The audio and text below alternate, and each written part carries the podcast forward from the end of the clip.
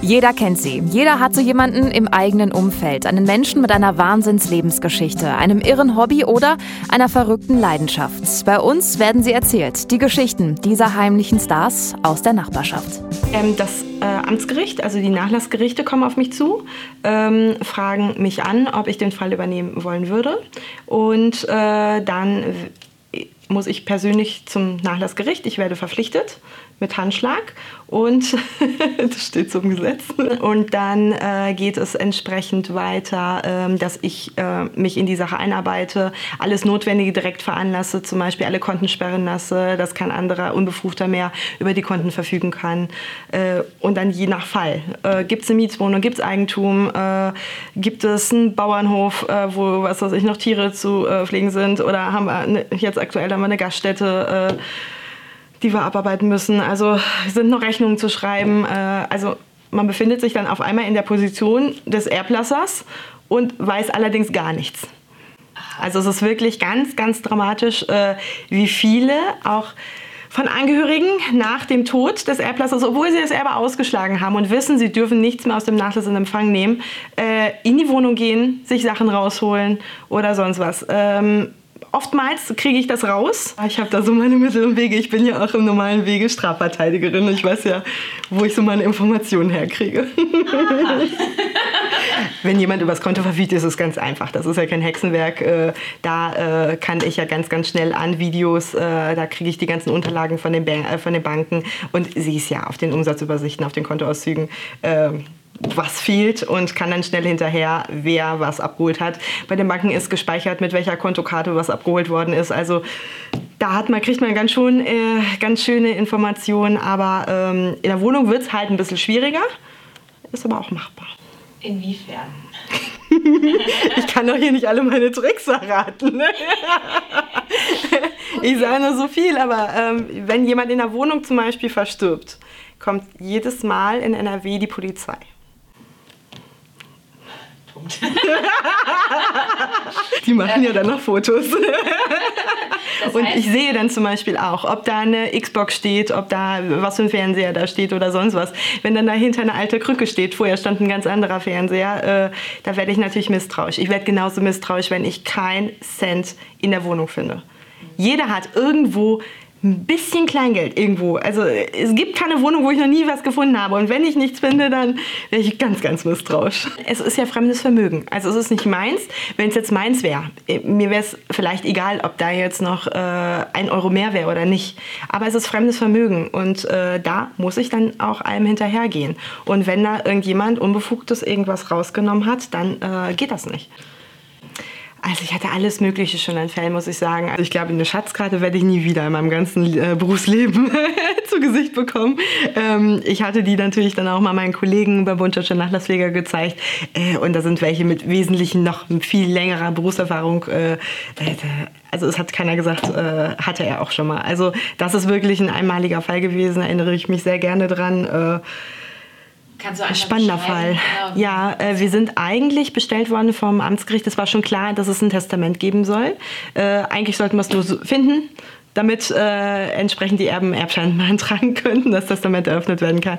Ähm, wir sind halt in die Wohnung. Wir sind auch sogar zu dritt in die Wohnung mit meiner Kollegin äh, Stegen und meiner Mitarbeiterin Wohlgemut. Und ähm, wir haben nichts gefunden.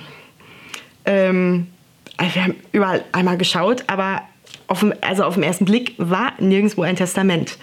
Ähm, war, äh, es befand sich ein Brief an ähm, einen Freund, mit dem ich vorher schon Kontakt hatte vom Erblasser.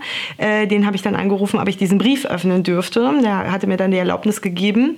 Ähm, und in diesem Brief befand sich der Hinweis, wo sich denn der ähm, Bankschließfachschlüssel befindet äh, weil wir wussten, dass es den auf jeden Fall geben musste. Und wir hatten eigentlich die, äh, äh, also wir hatten gehofft, dass das Testament zumindest im Bankschließfach ist.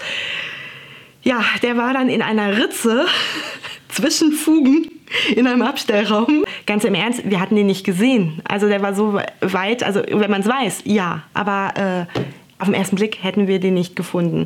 Dann sind wir zum Bankschließfach hin, haben schon im Bankschließfach ähm, sehr, viel, äh, äh, sehr viele Wertgegenstände gefunden, äh, sind mal auf dem Weg direkt zum Amtsgericht und haben äh, das schon mal einmal gezeigt, sind dann halt wieder in die Wohnung und haben entsprechend die Schatzkarte, die dort auch entsprechend bei dem Testament hinterlegt war, abgearbeitet.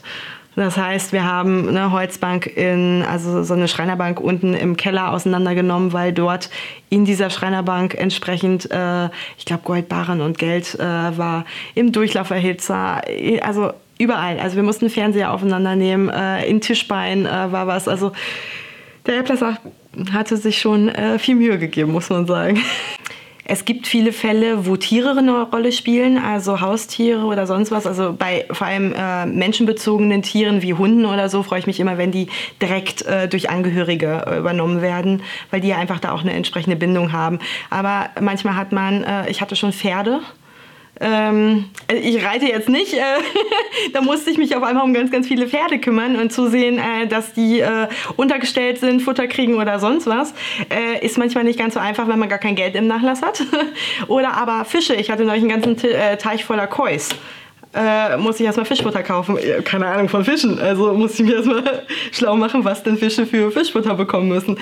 Ähm, schwierig war es auch schon mal mit Schildkröten, ähm, die keinen Herkunftsnachweis haben ähm, und dann entsprechend unter das Artenschutzabkommen äh, unterfallen und ich die dann auch nicht weiter verkaufen darf. Also das ist alles manchmal schwierig. Ähm, dann gibt es schwierige Fälle, ähm, wo der Erblasser länger tot in der Wohnung lag äh, und es erstmal keiner, gelebt, äh, keiner gemerkt hat. Äh, da hatte ich schon mal einen Fall, äh, wo eine Erblasserin drei Monate lang in einem reinen Mittelhaus lag.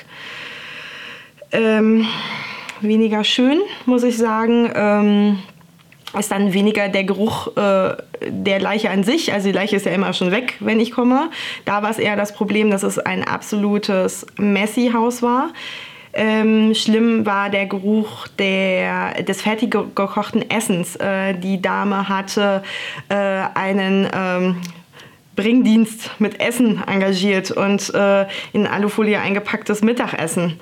Und das stand die ganze Zeit, also verteil, war so überall auf dem Boden und dementsprechend kreuchte und fleuchte alles Mögliche. Und das war schon äh, das ist schrecklich vom Geruch her, muss man sagen. Äh, und ähm, dementsprechend in diesem Nachlass haben wir unter diesem ganzen Unrat aber auch viele Silberbarren und sonst was gefunden. Also wir mussten wirklich alles Mögliche aufheben, gucken, was ist es, was ist es nicht.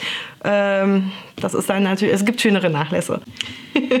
ähm, also wenn ich in eine Wohnung gehe, heißt das nicht, dass ich alleine gehe. Ich gehe immer mit meinem Team rein. Äh, mit meiner Kollegin, mit meiner Mitarbeiterin äh, nie alleine, einfach auch schon aus haftungstechnischen Gründen, weil wir auch wirklich schon extrem viele Wertgegenstände in Wohnungen gefunden haben. Das heißt also, äh, dass die hinterher nicht jemand sagen kann, genau, du richtig. hast irgendwas genommen. Ganz genau, richtig. Ähm, oh, zudem geht es auch schneller. es hat zwei Komponenten. Ähm, ganz genau. Also ähm, in einen Messi-Nachlass gehen wir tatsächlich, ähm, indem wir äh, im Zweifel in Ganzkörperanzug rein. Wir haben auch entsprechende ähm, Atemschutzmasken, wenn es wirklich ganz, ganz schlimm sein sollte. Wir hatten auch einen Nachlass. Äh, da hatte die Erblasserin eine Putzfrau. Super. das lobe ich mir. Ich sage das auch immer allen. dass ich das sich bitte eine Putzfrau halten, damit falls mir ab, ein, ab einem gewissen Alter finde ich das super. Nein, Handschuhe haben wir sowieso immer an. Also äh, wir wühlen wirklich komplett in fremden äh, Unterlagen rum. Wir gehen die kompletten Unterlagen durch. Wir durchsuchen eigentlich alles. Weil ähm, wir haben schon an den kuriosesten Orten einfach ähm, Wertgegenstände gefunden. Äh, sei es hinter Fußleisten, Geld, äh, sei es in Wäschen, Wäschestücken äh, oder sonst was. Also wir durchsuchen wirklich komplett alles. Die Ermermittlung äh, ist oftmals sehr, sehr schwierig. Ähm, das kommt darauf an, äh, ob es alles in Deutschland ist. In Deutschland ist es relativ einfach. Äh, sobald es ins Ausland geht, dauert es ewig und drei Tage. Kennst du die Serie mit Julia Leischig? ähm, ja. äh, nur nicht ich immer in Person. Wir machen das meiste wirklich vom Schreibtisch aus und äh, rennen nicht von Amt zu Amt zu Amt zu Amt, um dann die äh, ganzen äh, äh, benötigten Urkunden zu äh, beschaffen. Also du musst dir das so vorstellen, dass wir hinterher, um den Erbschein zu bekommen für die Erben, müssen wir alles konkret mit den einzelnen Urkunden, Geburtsurkunde, Heiratsurkunde, Sterbeurkunde, immer nachweisen für jede einzelne Person. Und wir arbeiten uns dann quasi vom Erblasser hoch zu den Eltern hatten die Eltern noch weitere Kinder, also dementsprechend irgendwelche ähm, äh, Geschwister des Erblassers, hatten die vielleicht wiederum Kinder. Das, äh, dann wären wir ja noch in einer entsprechend nahen Erbenordnung. Meistens findet man dort nichts mehr, sondern wir sind direkt bei den Großeltern und deren Abkömmlingen oder aber bei den Urgroßeltern und deren Abkömmlingen. Also manchmal dauern äh, Erbenermittlungen einfach extrem lange. Also das kann äh, äh, fünf, sechs, sieben Jahre, äh, kann auch noch länger dauern. Äh, definitiv. Äh, finden tun wir die eigentlich immer alle. Also ich hatte bislang noch keinen Fall, wo wir keinen gefunden haben. Ähm, es kann manchmal echt schnell gehen. Also ich hatte eine dritte Erbenordnung innerhalb von einem Jahr mal ermittelt.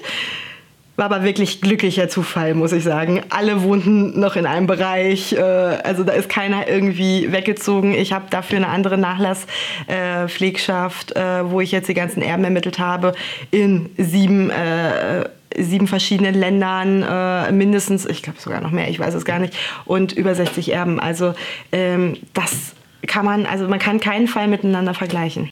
Die nächste Frage ähm, könnte ein bisschen schwierig werden. da bin ich aber gespannt.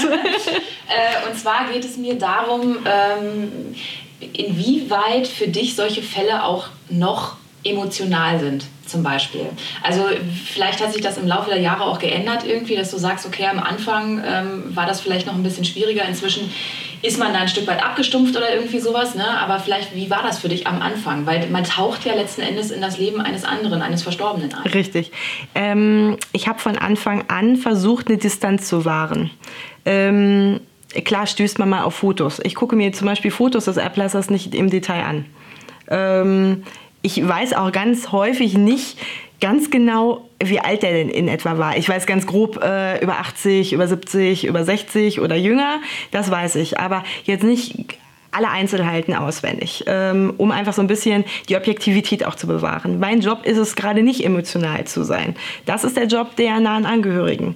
Ähm, ich soll das Ganze ja möglichst rasch abwickeln und äh, möglichst äh, professionell bearbeiten. Deshalb versuche ich zumindest die Distanz zu wahren.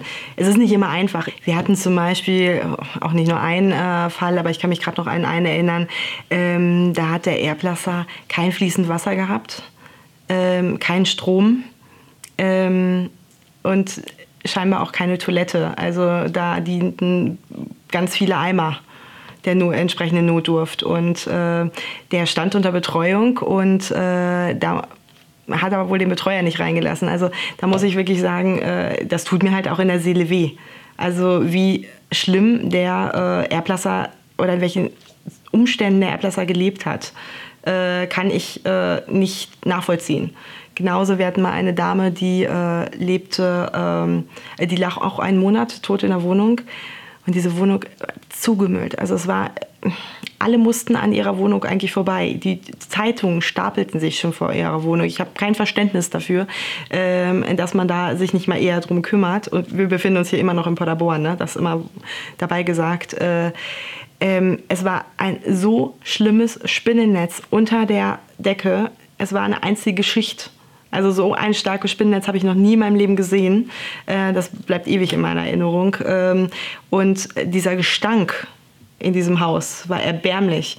Und hinterher dann von den Nachbarn gehört zu kriegen, ja, machen Sie doch mal hier ein bisschen schneller, es stinkt doch so schrecklich, äh, muss ich ganz ehrlich sagen, dafür habe ich ganz, ganz wenig Verständnis, weil das sind ja genau die, die sich da hätten drum kümmern können, dass da nicht jemand einen Monat lang liegt. Ne? Mehr Geschichten und Infos rund um das Projekt gibt's auf ausdernachbarschaft.de.